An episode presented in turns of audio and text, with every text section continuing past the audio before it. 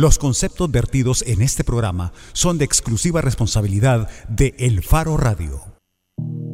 ¿Qué tal? Bienvenidos a El Faro Radio. Hoy es jueves 16 de marzo. Soy Karen Fernández. Estoy en compañía de Ricardo Vaquerano y Nelson Rauda. Hola Ricardo, hola Nelson. Hola Karen, hola Nelson. Hola Karen, hola Ricardo. ¿Qué tal? ¿Qué pasa con estos saludos? Es que siempre somos bien, bien cuadrados.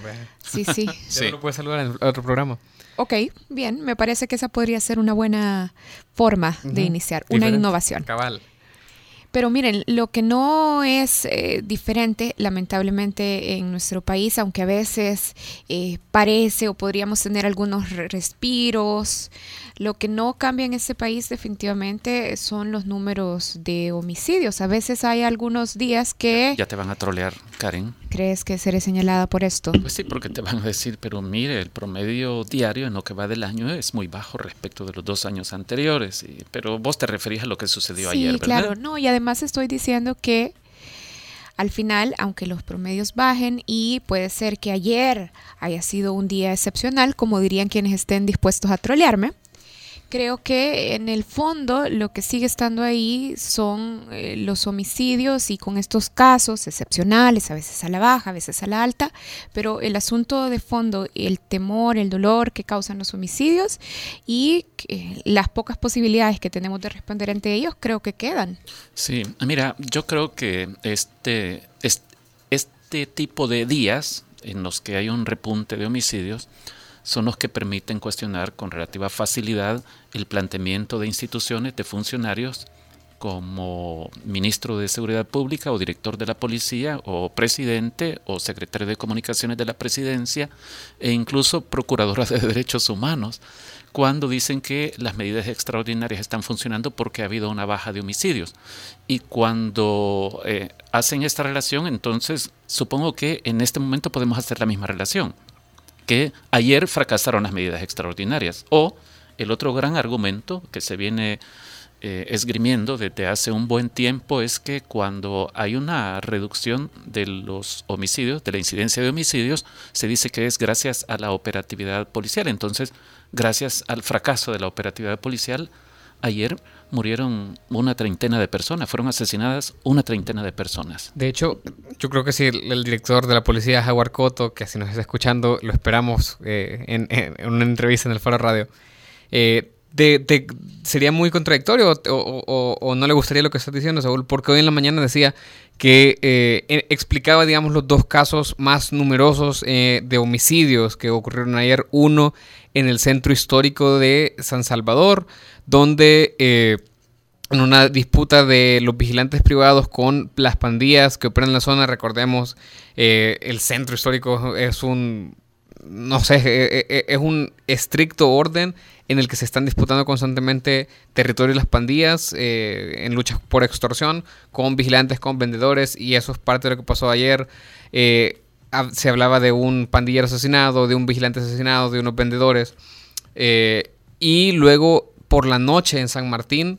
En otro hecho que se le atribuye, en lo, el centro histórico se le atribuía, según la policía, a la Mara Salvatrucha. En el, en el caso de San Martín se le atribuye a la facción sureños del barrio 18 y es el caso que eh, un grupo de personas integrantes del, del, barrio 18 asesinaron a tres mujeres eh, y en realidad el objetivo era asesinar a cuatro según la policía y una de ellas quedó gravemente herida. Y cuando ellos iban saliendo de San Martín, estamos hablando en la carretera panamericana, a la altura de San Martín, eh, una patrulla, eh, decía Jaguar Coto, se activó rápidamente, le cerró el paso y terminó por eh, matar a los seis pandilleros después de que esos, según la versión de la policía, habían iniciado un tiroteo. Pero Coto lo decía hoy en la mañana como miren, gracias a la fuerte presión policial es que también se produjeron estos, un, eh, poco... Estos seis homicidios adicionales. Estos seis homicidios adicionales. Eh, en realidad, Coto decía esta frase eh, que está sujeto a interpretaciones, pues, pero decía que de los 30 homicidios de ayer,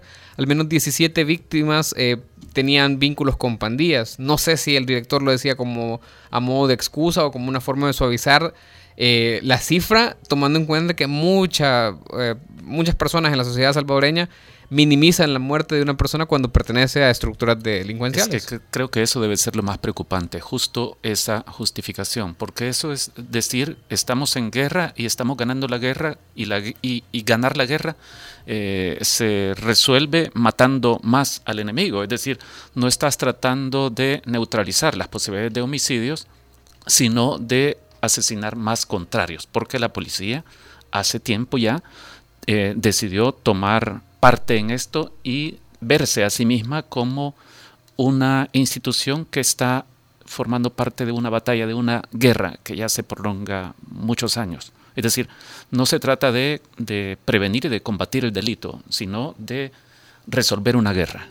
Sí, creo que todavía esto es más grave cuando observamos las denuncias que vienen, por ejemplo, de instituciones como el IDUCA, que han señalado o la anterior gestión del Procurador para la Defensa de los Derechos Humanos, David Morales, que han señalado que en efecto los cuerpos de seguridad del Estado abusan y cometen algunas eh, actuaciones, abusan de la fuerza para enfrentarse a estos grupos de supuestos criminales. Y solo para agregar a eso, de hecho, hoy la Procuradora de Derechos Humanos en un informe que dio dijo que eh, están investigando cuatro casos de ejecución extrajudicial que suponen el asesinato de 12 personas. Bueno, así es que con eso nos fuimos ayer a, a dormir y con esas noticias también amanecimos ahora, lamentables, por supuesto. Bueno, si ustedes quieren participar en el programa, pueden hacerlo a través del 2209-2887, que es el número de punto 105, o nos pueden escribir a través de redes sociales en las cuentas de El Faro o en la cuenta de Twitter de El Faro Radio. Y también se está transmitiendo en vivo este programa y pueden seguirlo a través del link que se coloca en las redes de punto 105 y del Faro. Ahí pueden seguir la transmisión en vivo por Facebook Live. En el siguiente espacio, Karen, hablaremos de qué, de otra batalla vamos a hablar. Exactamente, vamos a hablar de la minería y vamos a hablar del esfuerzo que mantiene la empresa de minería metálica Oceana Gold por ampliar, bueno, mantener y ampliar sus operaciones de exploración y explotación de minería. Queremos entender los propósitos de Oceana Gold, eh, desde luego que está insistiendo tanto en que quiere trabajar en El Salvador explotando la minería metálica. Exactamente, y para eso vamos a hablar con Erika Colindres, gerente general de Minerales Torogos, subsidiaria de Oceana Gold. Si quieren participar, recuerden, abiertas nuestras redes sociales en Twitter, arroba el Faro Radio. Ya regresamos. El Faro Radio. Hablemos de lo que no se habla. Estamos en punto 105. Salvemos a las niñas y mujeres salvadoreñas cuando enfrentan embarazos de alto riesgo. ¿Conoce los cuatro casos por los cuales se está apoyando la interrupción del embarazo? Caso número uno. Cuando la salud y la vida de la mujer están en riesgo. Con estos cuatro casos se da la reforma Apoya los cuatro casos. Campaña educativa para proteger a las mujeres. Soy la mamá de Luisito. Estoy embarazada de nuevo. Los médicos detectaron que el feto no tiene cerebro y que al nacer morirá. Tengo lupus. Mi cuerpo se va deteriorando cada vez más. Estoy desesperada. La ley contra el aborto no les permite interrumpir mi embarazo aun y cuando mi vida está en riesgo. Quiero vivir y ver crecer a Luisito. Necesitamos que se apruebe la reforma que permita la interrupción del embarazo por la salud y vida de las mujeres. Alianza por la Salud y Vida de las Mujeres. Todos los sábados, agrégale un plus a tu fin de semana y disfruta de los tracks del momento. Evelyn Álvarez te los presenta todos. Del 20 al 1 en Plus 20, el conteo musical de la semana con los éxitos favoritos. Plus 20 todos los sábados de 10 de la mañana a 12 del mediodía por punto 105. Cuidemos a las niñas y mujeres salvadoreñas cuando enfrentan un embarazo de alto riesgo. ¿Sabe usted cuáles son los cuatro casos por los cuales se está apoyando la interrupción del embarazo? Caso número 3. Cuando el embarazo es producto de una violación o trata de personas. Con estos cuatro casos se da la reforma. Apoya los cuatro casos. Campaña educativa para proteger a las mujeres. Así sonaba antes.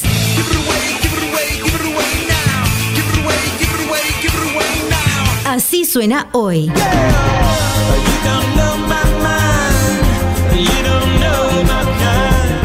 Mezcla perfecta de los éxitos de los 90, 2000 y lo mejor de hoy. Punto 105, joven adulto. Cinco años.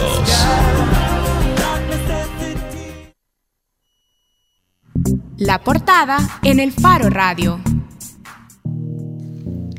Estamos de regreso en el Faro Radio. Como lo decíamos, ahora vamos a conversar con una representante de Oceana Gold. El tema que estamos planteando en este espacio, en el Faro Radio, en la portada, es bajo qué argumentos es posible la minería metálica en El Salvador. Un poco de contexto antes de presentarles a nuestra invitada. Hay que recordar que el Estado salvadoreño y Oceana Gold, la empresa que adquirió a Pacific Rim, mantuvieron eh, por varios años una disputa en un institución de arbitraje del Banco Mundial, el CIADI. El año pasado, a finales del año pasado, ese tribunal falló a favor del Estado salvadoreño, estableciendo que no había ninguna obligación de parte de El Salvador para conceder los permisos de explotación minera a la compañía. Y además ordenó a Oceana Gold pagar 8 millones de dólares al gobierno salvadoreño para cubrir los gastos relativos a la representación legal. Ahora está con nosotros Erika Colindres. Erika es gerente general de Minerales Torogós, subsidiaria de Oceanagol. Gracias, Erika, por acompañarnos. Eh, muy buenas tardes a todos sus oyentes. Muchas gracias por la invitación. Erika, se ha presentado ya a la Asamblea Legislativa un anteproyecto de ley de prohibición de la minería metálica. Varios diputados se han comprometido públicamente a apoyar la propuesta y además el presidente Salvador Sánchez Serén ha dicho que espera que se apruebe lo más pronto posible este anteproyecto y además se ha comprometido a sancionarlo. A pesar de estas señales, ustedes eh, mantienen sus esfuerzos eh, por eh, ampliar las operaciones de Oceana Gold y además eh, tienen en marcha una campaña de publicidad y comunicaciones. Ustedes han sostenido reuniones también con funcionarios o sectores políticos para exponer la intención de mantener y ampliar la operación de Oceana Gold en El Salvador. Eh, bueno, quizás para comenzar, nosotros no tenemos operaciones en El Salvador. Este es un proyecto que ha sido diseñado de forma de ingeniería, pero todavía no ha sido construido ni estamos operando. Eh, y con respecto a la propuesta de prohibición, eh, lo que nosotros nos gustaría es participar, ¿verdad?, con nuestra información para exponer eh, la opción de minería responsable que consideramos puede ser de mucho beneficio para El Salvador y abrir oportunidades en diferentes áreas, ¿verdad?, de crecimiento antes de tomar una decisión, porque todavía no hemos sido partícipes de, de, este, de esta discusión o de este tema, ¿verdad?, dentro de las instituciones de gobierno. Entonces, lo que nosotros eh, nos gustaría es ser parte de un diálogo, de, un, de una mesa de entendimiento donde se revisen eh, opciones de minería responsable, que cuida el ambiente, que eh, es un buen vecino con sus comunidades, que cumple con las regulaciones ambientales del país y también de manera internacional, para, para estar más informado, digamos, de ambas partes. Porque estableciendo una diferencia en lo que es la minería moderna, regulada, y la minería que se hacía antiguamente y no está regulada en ninguna de las leyes nacionales. Entonces eh, hay una diferencia entre lo que se ha planteado el modelo o la, el ejemplo que han utilizado actualmente los que han planteado la prohibición es distinto a lo que nosotros queremos desarrollar en el país. Erika, ¿y ustedes ya solicitaron a la Comisión de Medio Ambiente de la Asamblea, por ejemplo, que lo reciba? Porque en, la Comisión ya está en discusión este proyecto. Eh, como usted lo decía, la ley de minería de El Salvador data de 1995, digamos que le falta eh, una regulación, pero no sé si ya se acercaron con algún diputado o con algún partido político para expresarle su deseo de ir a exponer sus ideas ante la comisión. Bueno, la ley tuvo una reforma en el 2004 y sí, nosotros ya enviamos una carta desde febrero, ¿verdad? Desde antes que comenzara, eh, la, donde, que se presentara esa, esa propuesta de prohibición, una solicitud a la comisión para eh, exponer, ¿verdad? En qué consiste nuestro proyecto y cuáles las condiciones bajo las cuales nos gustaría trabajar en El Salvador. ¿No les han contestado? Eh, todavía estamos esperando que nos den espacio, ¿verdad? ¿Por, ¿Por qué quieren trabajar en El Salvador? Eh, bueno. es decir, uno mira aparentemente un rechazo generalizado a, las posibilidades de que se autorice minería metálica en El Salvador. Lo miramos en los partidos políticos. Creo que todos los partidos políticos importantes o, los que tienen la posibilidad de tomar decisiones en la Asamblea Legislativa ya salieron diciendo eh, vamos a apoyar la prohibición de la minería metálica y algunos sectores como la Iglesia Católica, por ejemplo, también ya se pronunciaron. Bueno, este es un tema técnico, ¿verdad? Un tema eh, donde uno tiene que verlo a la luz de la ciencia y de la tecnología disponible. Hay ejemplos que demuestran en la región unas, eh, la forma de operar o de trabajar con responsabilidad en la industria. Hay muchas industrias que se han renovado a lo largo de la historia, ¿verdad? No solamente la minería. Entonces, lo que nosotros creemos es que hay desinformación y que esas posturas, digamos, eh, aparentes de, oposición están basadas en un modelo. En ignorancia. Eh, en, desconocimiento. En, el desconocimiento, sí, en el desconocimiento de las oportunidades que representa una industria nueva para El Salvador que puede ser sostenible y trabajarse de manera responsable. ¿Por qué Oceana Gold está interesada en trabajar en El Salvador? Bueno, eh, nosotros en el área de San Isidro Cabañas eh, ya eh, desde hace, se tomó han habido varias empresas, digamos, ¿verdad? se invitaron las compañías para venir eh, a invertir en el país después de la firma de los acuerdos de paz. Entonces eh, se hizo toda una eh, inversión de exploración geológica, geotécnica, hidrogeológica, geofísica, todo es bien técnico y bien científico, ¿verdad? para identificar si en la zona había un recurso.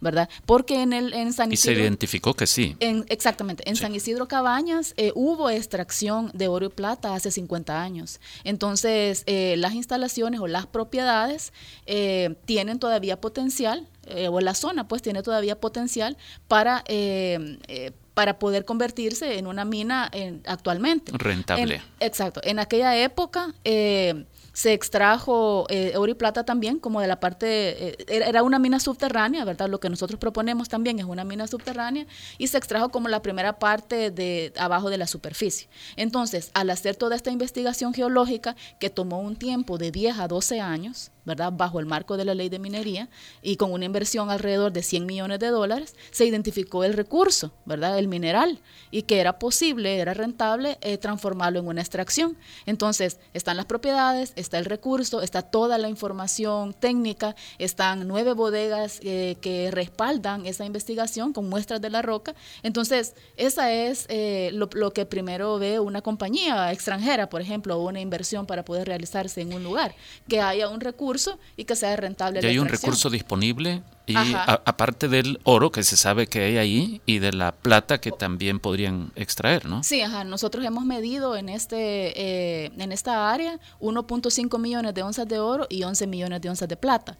Luego, al identificar el recurso, la segunda cosa que se evalúa es el marco legal, ¿verdad? El marco jurídico del país anfitrión donde se podría realizar la inversión. Y luego ya se ve eh, la, la, eh, las relaciones o las, la, la información que se le debe proveer a la comunidad, que es también su, su vecino, que va a ser su vecino durante todo el tiempo que dure el proyecto, que se ha propuesto para un periodo que va entre 10 a 25 años. Erika, ¿y cuánto es la rentabilidad esperada en este plazo de tiempo? Nos decía 10 a 25 millones de años. ¿Cuánto es la rentabilidad que espera la empresa de esta zona? De 10 a 25 años. De 10 a 25 años. Este, bueno, eh, la inversión, eh, una vez eh, que se ha identificado el recurso, se hace un estudio de impacto ambiental para solicitar el permiso ambiental y a la concesión, ¿verdad?, para la extracción. Entonces, en esa etapa se hace un estudio de factibilidad y entonces se calcula cuánta es la inversión que debe hacerse para construir las instalaciones. Y estamos hablando que, como ahí no hay nada, ¿verdad?, solo están las propiedades y sí tenemos una bodega donde almacenamos las muestras de roca y una oficina pequeña donde facilitamos el acceso a la información. Eh, entonces, para construir las instalaciones y poder procesar, se necesita una inversión de 200 millones de dólares. Por eso es que eh, nosotros creemos de que eh, es importante informarse acerca del tipo de proyecto porque nadie va a venir a El Salvador a invertir un capital extranjero que no es, eh, no, no se arriesga ningún capital nacional para hacer una actividad que no sea moderna o responsable. Ya, pero la empresa tiene proyecciones de cuánto puede significar la extracción, su actividad en esa zona en términos de rentabilidad. Eh, bueno, esta es la inversión que se hace, ¿verdad? De capital inicial y luego hay un costo de operación que es alrededor de 50 millones de dólares. Eh, hay un costo, por ejemplo, de salarios. ¿Eso es anual o, o cómo? Anual. Los 50 millones de dólares. Sí, los 200 millones de dólares es la inversión, ¿verdad? de, la construcción de capital. Luego el mantenimiento cuesta alrededor de 50 millones de dólares al año. Estamos hablando de alrededor de 20 millones en salarios, alrededor de 20 millones anuales de pago de impuestos. Eh, y estamos hablando de alrededor de... Eh, de 15 millones en, en eh, que, como de mantenimiento, pues de electricidad, de operación, de mantenimiento de equipo, etcétera, ¿verdad? Para, para hacer la. ¿Y cuánto espera ganar la empresa? De, eso, de todo eso, aproximadamente el 70-73% queda en costos y en, impuestos y eh, esa inversión queda en El Salvador y alrededor de un 23 por, 27% sale porque hay que comprar algunos eh, suministros que, que hay que importarlos, ¿verdad? Que también en eso se paga impuestos, eh, sale para eh, ya, digamos, eh, la rentabilidad, ¿verdad? De la compañía, que, es, que serían quizás como unos más o menos un 12%, ¿verdad? De ese, si usted lo divide en el 100%, estamos en procesamiento y todo lo que significó ese año, eh, como el 70% se queda en, El Salvador y alrededor de un 30% sale y de este 30% un 12% más o menos es la rentabilidad de la compañía. ¿Y a cuánto equivale ese 12%? Eh, digamos que eso fluctúa, este es, eh, es un rango, digamos, de, de valor, fluctúa por el, por el precio del oro en el mercado, ¿verdad? Pero eh, eh, digamos eso hay que revisarlo eh, específicamente. Si voy, a, si voy a tener un costo de operación de 50 millones y voy a distribuirlo en los pagos de salarios, etcétera, tengo que ver cuánto es el, lo que voy a invertir en el equipo que voy a comprar y, y lo que quede de eso. o sea, inclusive este, eh, actualmente y quizás en los años previos, por el valor del oro y la plata y el cobre, el hierro, todo en el mercado, que aumentó pues su demanda, era más rentable, digamos, o era, eh, los valores cambiaban. Entonces, nosotros lo manejamos ahorita en términos de porcentaje. Erika, eh, en el 2011, de hecho, en, el anteproyecto de ley hay un considerando que hace referencia a un documento producido en 2011, que es la evaluación de la actividad minero-metálica que realizó el Ministerio de, Economía por esos años. Y este decía, eh, es un documento amplio, pues, evidentemente, pero decía, entre otras conclusiones o recomendaciones, que desde una perspectiva estrictamente ambiental, la prohibición de la minería metálica podría resultar a priori la opción más aconsejable sin eh, tomar en cuenta, digamos, otros aspectos como el desarrollo económico o social. Y entre esas circunstancias, lo que este documento menciona es que eh, hay cuestiones o aspectos que todavía no han cambiado en El Salvador desde 2011, como la debilidad institucional, el marco regulatorio y, eh, se, y se evidencia que se necesita un potente sistema de control y regulación de la actividad minero-metálica. Si nosotros nos atenemos a esa base nada más, el, el desarrollo de la actividad minera en El Salvador sigue siendo inviable. Bueno, este, nosotros participamos en esa evaluación ambiental estratégica que estuvo en, en proceso de de asignarse, ¿verdad?, a un equipo técnico durante varios años. Entonces se inició en el 2010, creo que se terminó como en el 2012, y sí se identificó que se necesitaba fortalecer las instituciones para, eh, eh, eh digamos, para monitorear, ¿verdad?, la actividad, una actividad nueva, porque como no hay en El Salvador minería moderna, entonces eh, obviamente las instituciones tienen que este, recibir algún tipo de, capacitación previa, ¿verdad?, o, o mejorar, digamos, la institucionalidad. El Ministerio de Economía en su dirección de minas, sí ha estado durante mucho tiempo, durante toda su existencia, porque bueno, hemos trabajado con ellos también en los últimos 12 años, eh, en capacitaciones en Perú y en países de Sudamérica que son, eh, de, uno de sus principales rubros es la minería. Entonces, sí hay capacidad instalada en algunos sectores de las instituciones del país. nosotros vemos con buenos ojos eso. Esa ¿Capacidad de qué tipo, perdón? de, para monitorear o verificar el funcionamiento de la actividad. ¿De dónde saca esa información?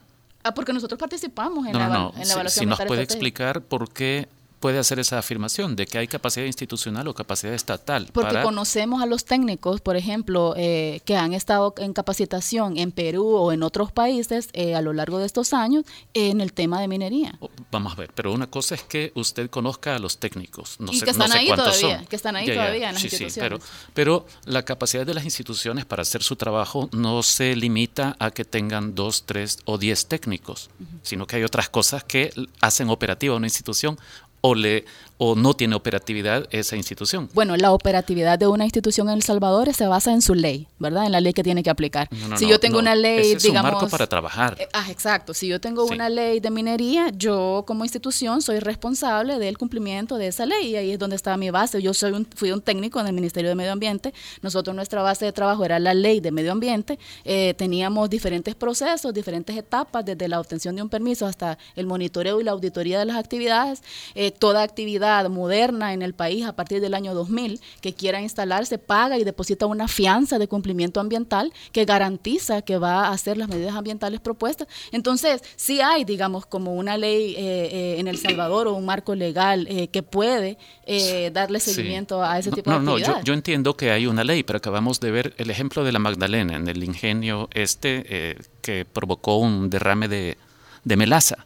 Es decir, uno puede decir, está mal que se haga eso y no se puede hacer eso o no puede ocurrir eso, pero ocurren estas cosas. Y uno se pregunta, ¿y dónde estaba la supervisión estatal para evitar que algo como esto ocurriera? Hay una cosa que ya se sabe, que ustedes los químicos saben muy bien, el efecto este de calentamiento de ciertas sustancias que fue al parecer el origen del derrame de melaza en el caso de, del ingenio La Magdalena. Sí, quizás Creo que este caso ilustra la incapacidad del Estado para vigilar adecuadamente, para prevenir eh, eh, problemas ambientales como este.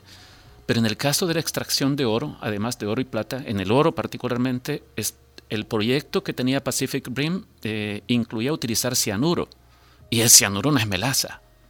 Es decir, las dimensiones cambian, cambian exponencialmente. Sí, pero ahí uno tiene que evaluar este, las cantidades que va a usar y cómo lo va a usar. Digamos, nosotros tenemos aquí toda una industria farmacéutica y las medicinas no pueden estar al acceso de cualquier persona y si yo este, utilizo dosis inadecuadas de medicamentos también voy a poner en riesgo mi salud y hasta puedo llegar a la muerte. Entonces, eh, está todo en seguir protocolos y códigos de trabajo que ya existen, porque no, se, no somos la única empresa que usa ese tipo de sustancias, ¿verdad? En El Salvador, ¿verdad? En El Salvador se importa cianuro para otras actividades.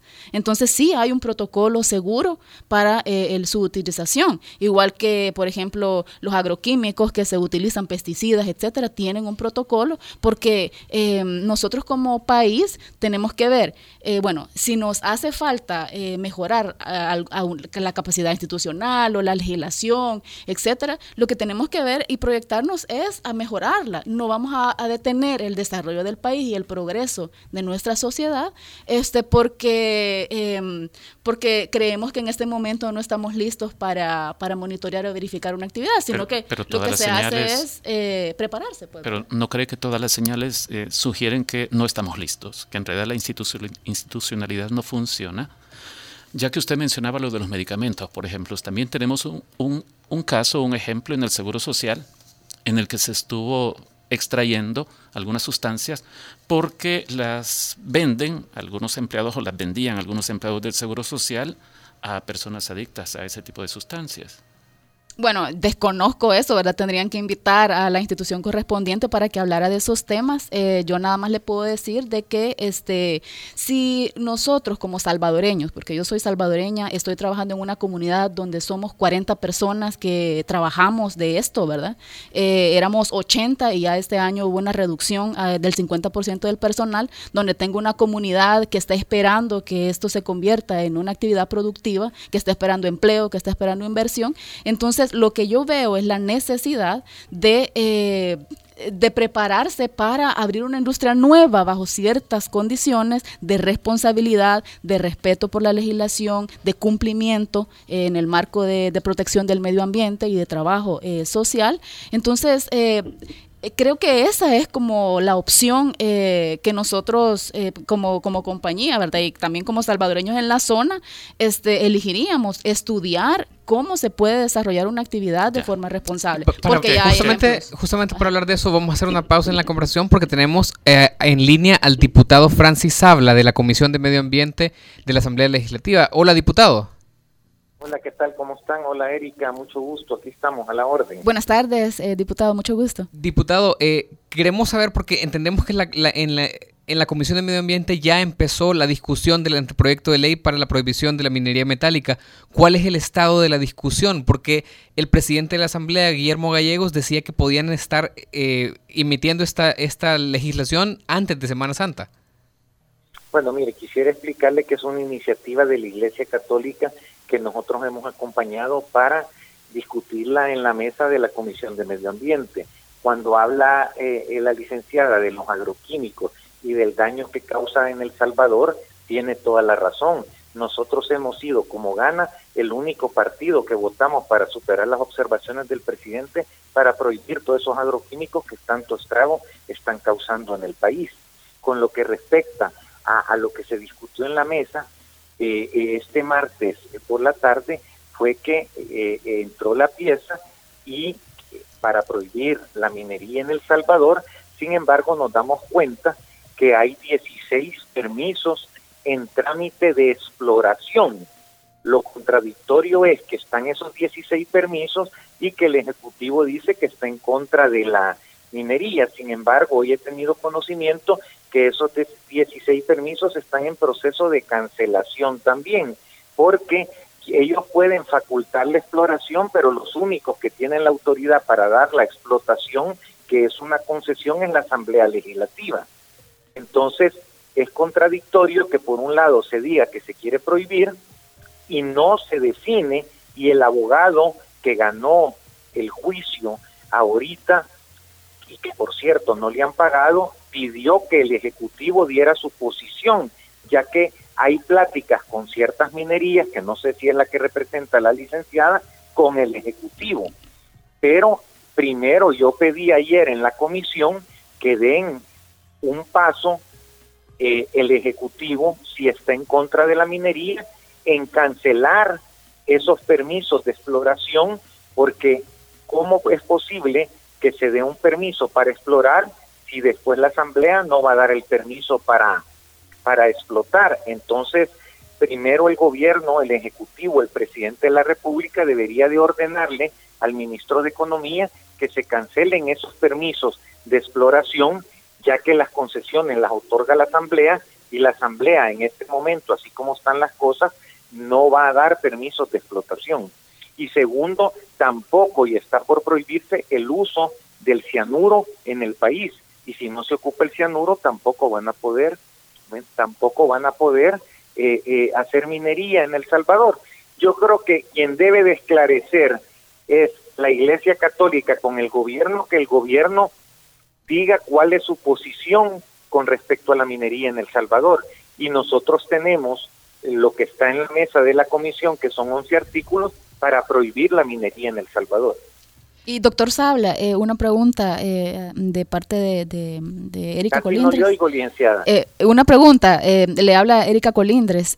nosotros solicitamos a la Comisión de Medio Ambiente la oportunidad de exponer el proyecto para también facilitar la información acerca de, del modelo de minería responsable que ya existe en la región ¿Podrían ustedes asignarnos una fecha o eh, como comisión escuchar, pues, como parte de esta discusión acerca del tema eh, a, la compañía, digamos, a, la, Nosotros con mucho gusto les podemos dar audiencia en la comisión.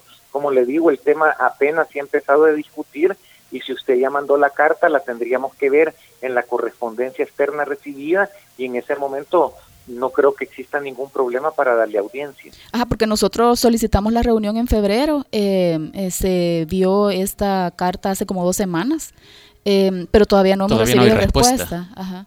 Bueno, yo creo que, que no sé si, si este martes lo vamos a ver, pero yo me comprometo con usted de ver que la audiencia nosotros estamos en toda la disponibilidad de darla y como le digo, esta es una iniciativa de la Iglesia Católica que hemos acompañado yo creo que también hay que aclararle a la población que cuando uno como diputado acompaña es para que se discuta en la comisión. Al mismo tiempo yo acompañé eh, eh, lo de pensiones que se presentó por, por fin una segunda opción, lo acompañé, no quiere decir que lo estoy aprobando, que lo acompaño para que se discuta en la mesa. Lo único que le puedo decir es que la minería en El Salvador, tal y como nos han presentado, que ha sido en todas partes del mundo, así como lo han presentado en la comisión, en la comisión, lo único que deja es pobreza. Habría que ver qué relación hay de los ingresos de la compañía, qué es lo que se lleva al país, qué le pagan al país, si es cierto que no hay contaminación y, si es cierto que eh, el uso del agua, yo la vi a usted en el canal 33 y parece bien bonito como lo explican en el 33, pero como los videos que nos han presentado a nosotros de otros lugares donde hay explotación minera, eh, eh, la situación que queda es una situación catastrófica. Entonces, yo creo que nosotros los diputados estamos para velar por los intereses del Salvador y cuidar el medio ambiente. Así que yo con mucho gusto, licenciada, eh, voy a verificar que esa carta para darle la audiencia y, que podamos discutir y darles la oportunidad que ustedes también planteen cuál es la posición de ustedes. Bueno, ya, hay, ya, hay, aquí un compromiso al aire entonces de que eh, recibirán a, la empresa. Diputado, yo tengo una pregunta ya para ir cerrando. Hemos Estábamos discutiendo en los minutos anteriores de, de su llamada sobre este punto. Eh, entendemos el que puede haber esfuerzo de la empresa minera de presentar un proyecto de minería responsable y con todas las medidas de seguridad para evitar deterioro del ambiente o para evitar contaminación del agua y daños humanos, por supuesto. Pero eh, nosotros lo que le planteábamos a Erika era esta duda. ¿El Salvador tiene fortaleza institucional como para poder verificar por medio de sus instituciones como Ministerio del Ambiente u otras que se cumplen los requisitos que deban cumplirse para poder acceder eventualmente a la extracción de, oro utilizando cianuro. Habría, habría que evaluarlo, habría que evaluarlo, que ellos hagan su presentación, habría que citar a la ministra de Medio Ambiente después a ver con qué cuenta la ministra de Medio Ambiente y a ver si eso es posible. Yo, como se nos han planteado las cosas hasta el momento, los vídeos que hemos visto, hasta el momento yo creo que nadie lo probaría aquí porque en verdad las zonas donde ha habido minería quedan totalmente catastróficas, pero como le digo yo, puede ser que en esas zonas donde lo hayan hecho ya ahora ah, eh, todo eh, eh, sea diferente, pero por el momento es una iniciativa de la Iglesia Católica en la cual el partido del FMLN dice que está en contra de la minería, el presidente Gallegos de Gana y de la Asamblea Legislativa ha dicho que estamos en contra de la minería, tal y como se nos ha presentado hasta el momento a nosotros, y para eso es la comisión, para analizar, eh, y, tiene que tener el derecho la licenciada de llegar y exponer qué es lo que eh, es para ellos la minería. Como le digo yo, el principal problema ahorita es que hay 16 permisos en trámite en el Ministerio de Economía y que es contradictorio que el gobierno diga que está en contra si tiene 10 16 permisos en trámite. Yo lo que he podido es que el presidente de la República ponga cuál es realmente su posición, porque una diputada del FMLN, una diputada del FMLN el martes en la comisión dijo algo que a mí me pareció delicado, que se trabajara de aquí en adelante, como diciendo que esos 16 permisos eh, quedaban pues así como están y que siguieran su trámite. La, la ley tiene que ser de orden público para ser retroactiva y si no hay permiso para uno, no hay permiso para nadie. Magnífico. Muchas gracias, diputado. A, la orden y con gusto yo me comprometo para ver que se reciba a, la licenciada. Muchas gracias, doctor Sable. Erika, gracias. ¿Ustedes tienen permisos en trámite con el Ejecutivo? ¿Está su empresa dentro de este paquete que mencionaba el diputado en trámites de permisos? Bueno, quizás le quiero aclarar algo sobre lo que usted comentaba al principio del arbitraje, que el resultado fue en favor del gobierno.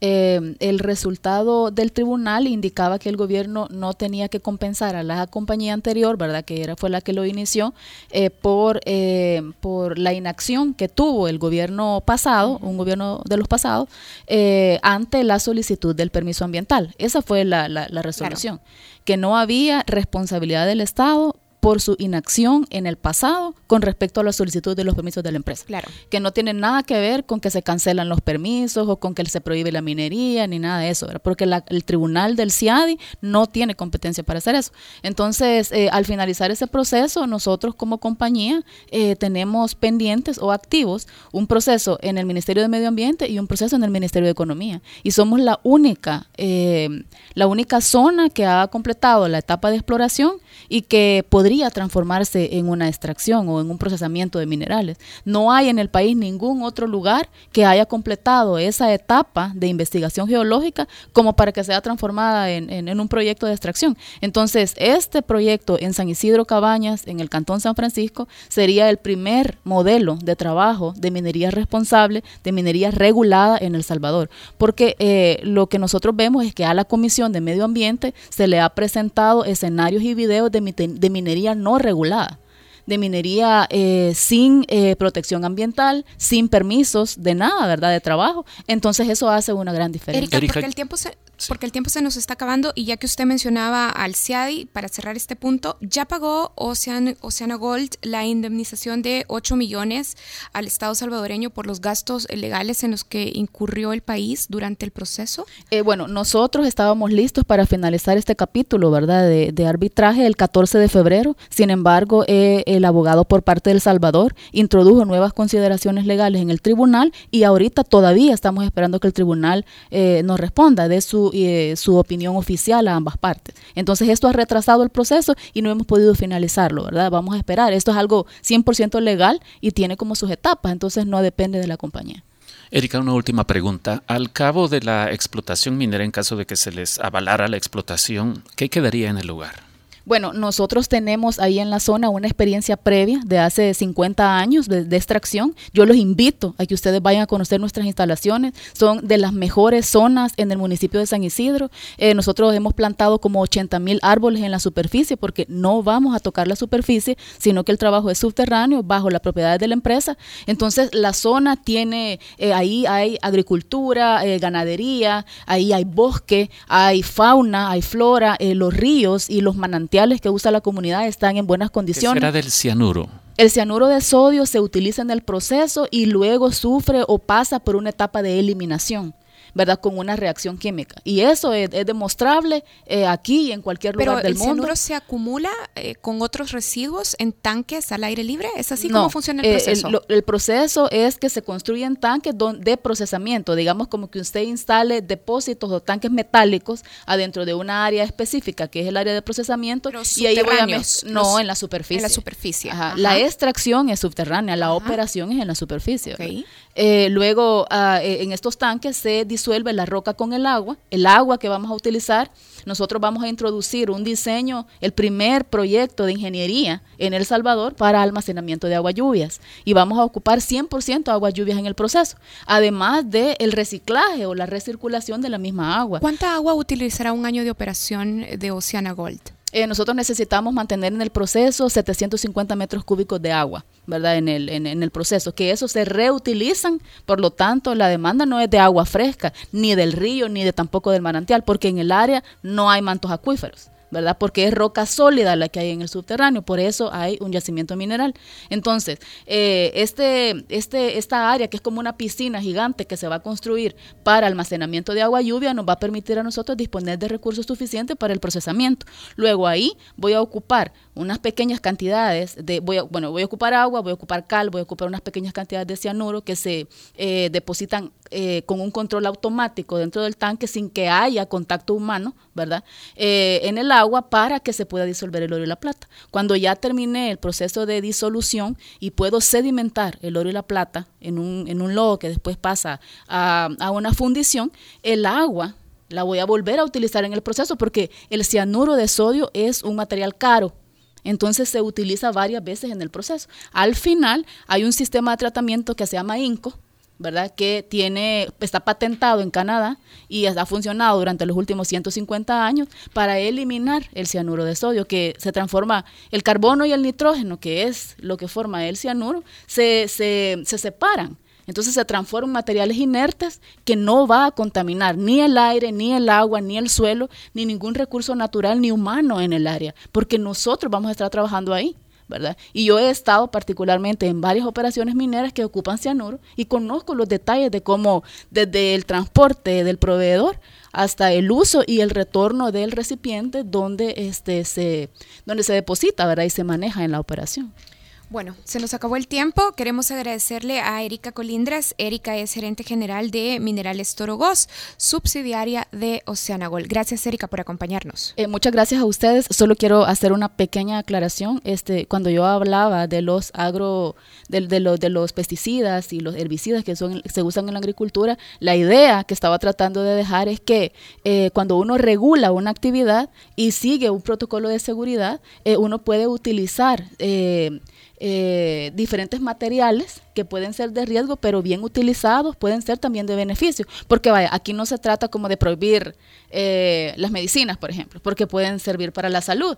Eh, los agroquímicos sirven para garantizar la seguridad alimentaria. El cianuro se usa para otras actividades industriales en El Salvador. Entonces, lo que el mensaje que quiero dejar es que nosotros como salvadoreños debemos poner atención en ser responsables en nuestro día a día y en nuestras operaciones industriales. Y ya hay ejemplos exitosos de diferentes actividades industriales en el país y también eh, con respecto a la minería en la región que pueden tomarse de modelo y de ejemplo. Bien, gracias Erika por estar aquí y exponer sus puntos de vista. Hacemos una pausa, ya regresamos en el Faro Radio. El Faro Radio. Hablemos de lo que no se habla. Estamos en punto 105. Protejamos a las niñas y mujeres salvadoreñas que enfrentan embarazos de alto riesgo. ¿Sabe usted cuáles son los cuatro casos por los cuales se está apoyando la interrupción del embarazo? Caso número 2. Cuando la vida del feto no es viable fuera del útero. Con estos cuatro casos se da la reforma. Apoya los cuatro casos. Campaña educativa para proteger a las mujeres.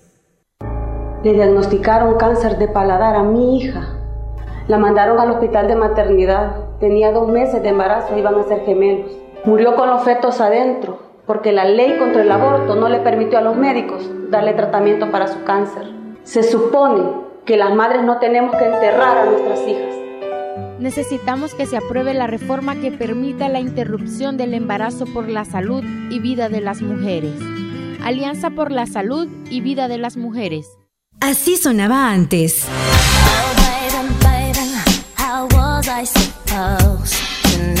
Así suena hoy.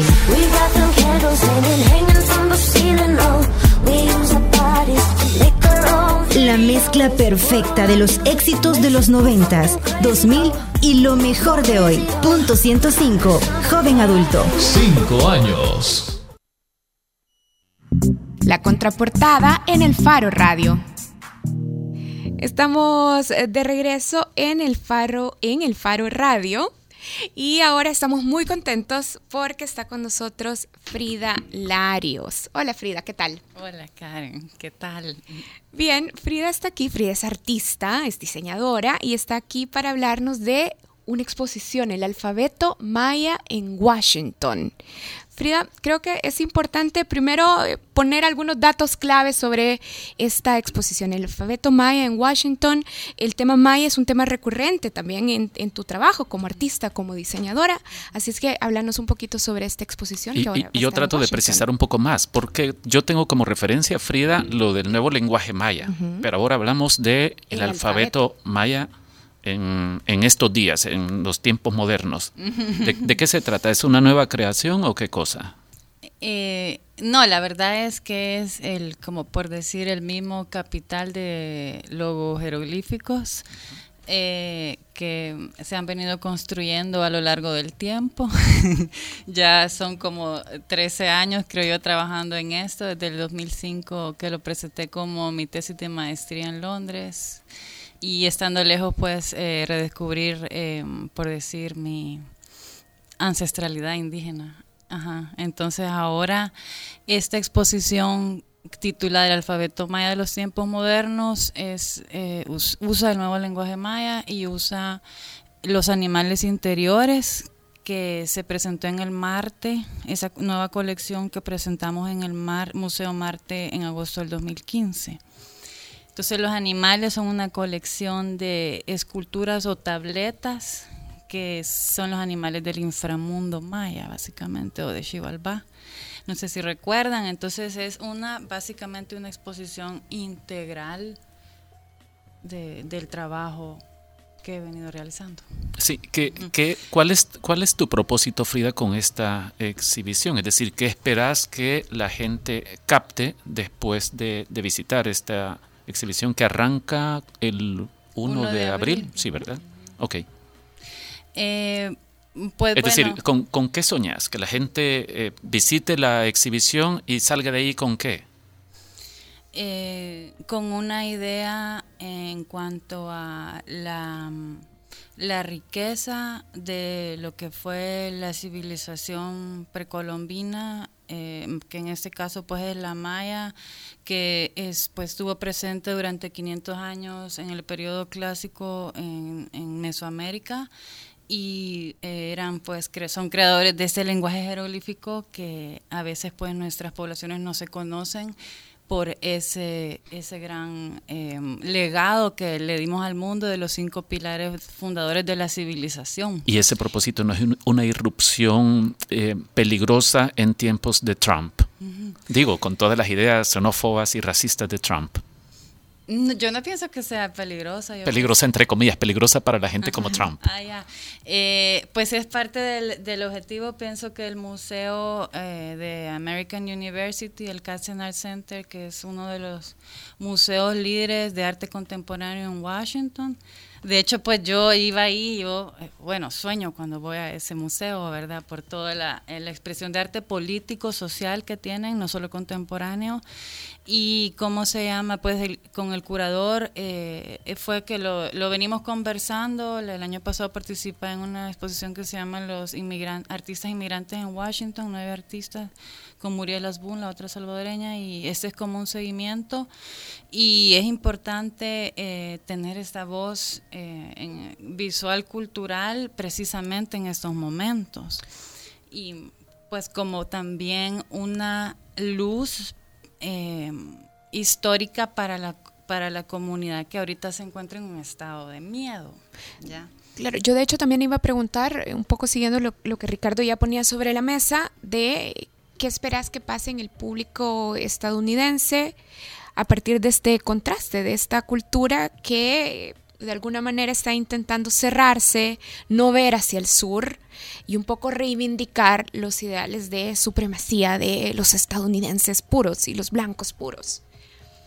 Eh, bueno, la verdad es que es un pequeño esfuerzo, pero eh, pues se trata de acercar a, la comunidad al museo. Vamos a tener un taller para niños el 9 de abril también a la una de la tarde y es, va a ser un taller bilingüe o trilingüe pues a través también de los de los logos jeroglíficos que, en donde voy a pues eh, intentar em, que los niños sueñen pues con su eh, mitografía, su mitología y, puedan eh, encontrar pues una, una base de autoestima también en este en este otro aspecto, pues que... Entonces, estará abierta la exposición y, y también habrán talleres como este, o, será un solo taller, ¿O hay otras actividades complementarias? Sí, el 9 de abril. Luego en mayo, todavía estamos poniendo la fecha, vamos a hacer otro taller con la escuela CENAES, que es el Centro de Alfabetización de Inmigrantes, Adultos Inmigrantes, Alfabetización en Español, ya que son em, adultos y adultos mayores que llegan al área de Washington y de Maryland y Virginia sin saber escribir ni leer entonces, eh, con una de las clases, eh, junto con Mario Gamboa, el fundador, estamos diseñando este taller y el espacio va a ser la exposición. O sea, va a ser llevar a estos eh, hermanos pues al museo y poderles mostrar pues parte que su parte de su cultura está también siendo representada y reflejada. Bien, entonces está abierta, estará abierta la exposición del el 1 de abril hasta mayo. Este 28 mayo de mayo, hasta 28. finales de, mayo. Mayo 28. Y esta exposición, así como tal, yo sé que ya has expuesto esto en El Salvador, pero esta exposición vendrá así, tal y como está concebida a El Salvador o, o no.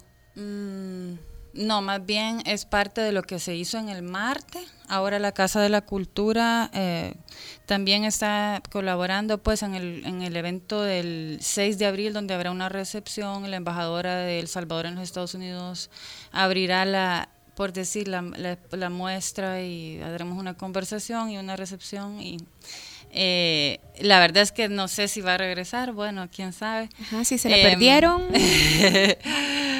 eh, eh, tal vez en algún momento, tal vez con el Centro Cultural de España, no sé, pero ajá, sí, sí es parte de lo que se ha hecho en el Marte y de lo que ya lleva, pues. Frida, ajá, y en, en las eh, y en las experiencias que has tenido, eh, no sé si es primera vez que van a, a exponer esta eh, eh, esta galería en otro país, pero ¿cuáles son las reacciones eh, que, que obtenés, por ejemplo, de, de la diáspora? O sea, pienso que, que- que lo- los salvadoreños de repente tienen algún tipo de reacción eh, como muy, no sé, acogedora con, con este tipo de materiales, considerando el elemento de la nostalgia o- o- o- Y yo agrego también esto porque me da mucha curiosidad. Y los estrictamente gringos, digamos, eh, es decir, eh, Trump y, su gente, eh, habitualmente, ¿cómo han eh, acogido esta propuesta artística tuya? Eh, la verdad es que pienso que hasta en ellos tiene algún tipo de impacto positivo, po- podría decir así como una percepción ya eh, y bueno de hecho pues eh, todo tipo de audiencia visita eh, los museos pues el arte es un espacio por decir neutral si se puede decir aunque hasta eso pues se está viendo atacado con la actual administración.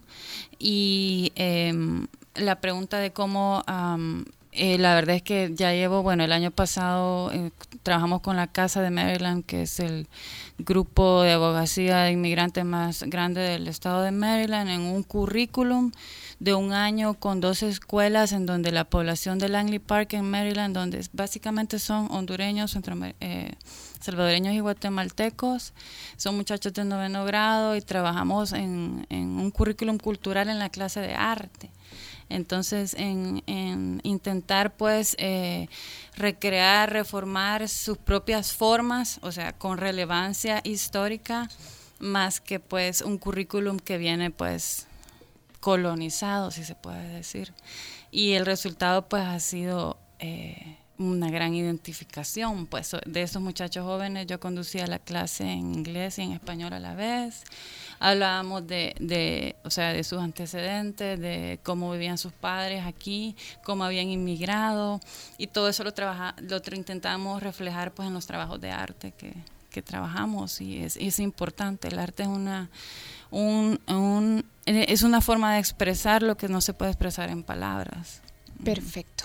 Bueno, muchísimas gracias Frida y muchísima suerte con la exposición. Ojalá que lleguen muchísimas personas a verla, salvadoreños, otros centroamericanos y por supuesto estadounidenses. Gracias Frida y nosotros con esto nos vamos. Adiós Nelson Rauda, adiós Ricardo Vaquerano Salud, Karen. y gracias a Oscar Luna por esta recomendación musical. Hoy nos vamos con algo de La Pepa, Juan el Sobado. Juan Zubato! Voy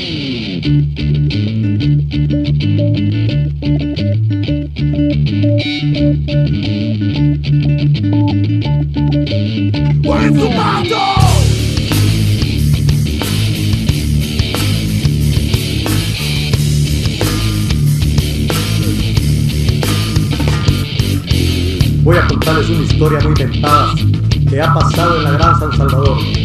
Esta es la historia de un guanaco deportado era loco, era coquero y enfumó. Era loco, era bien loco, era loco, era coquero y bien fumó. Era loco, era bien loco, era loco, era coquero y bien fumó.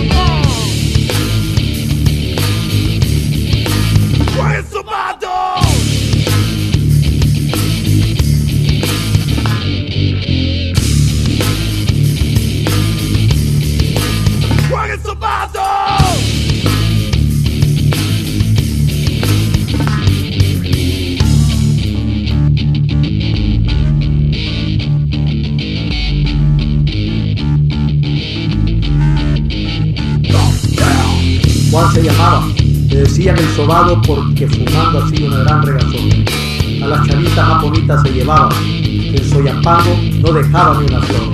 Y Santa Tecla, Candelaria, el sobado no dejaba ni una flor. Y Santa Tecla, Candelaria, el sobado no dejaba ni una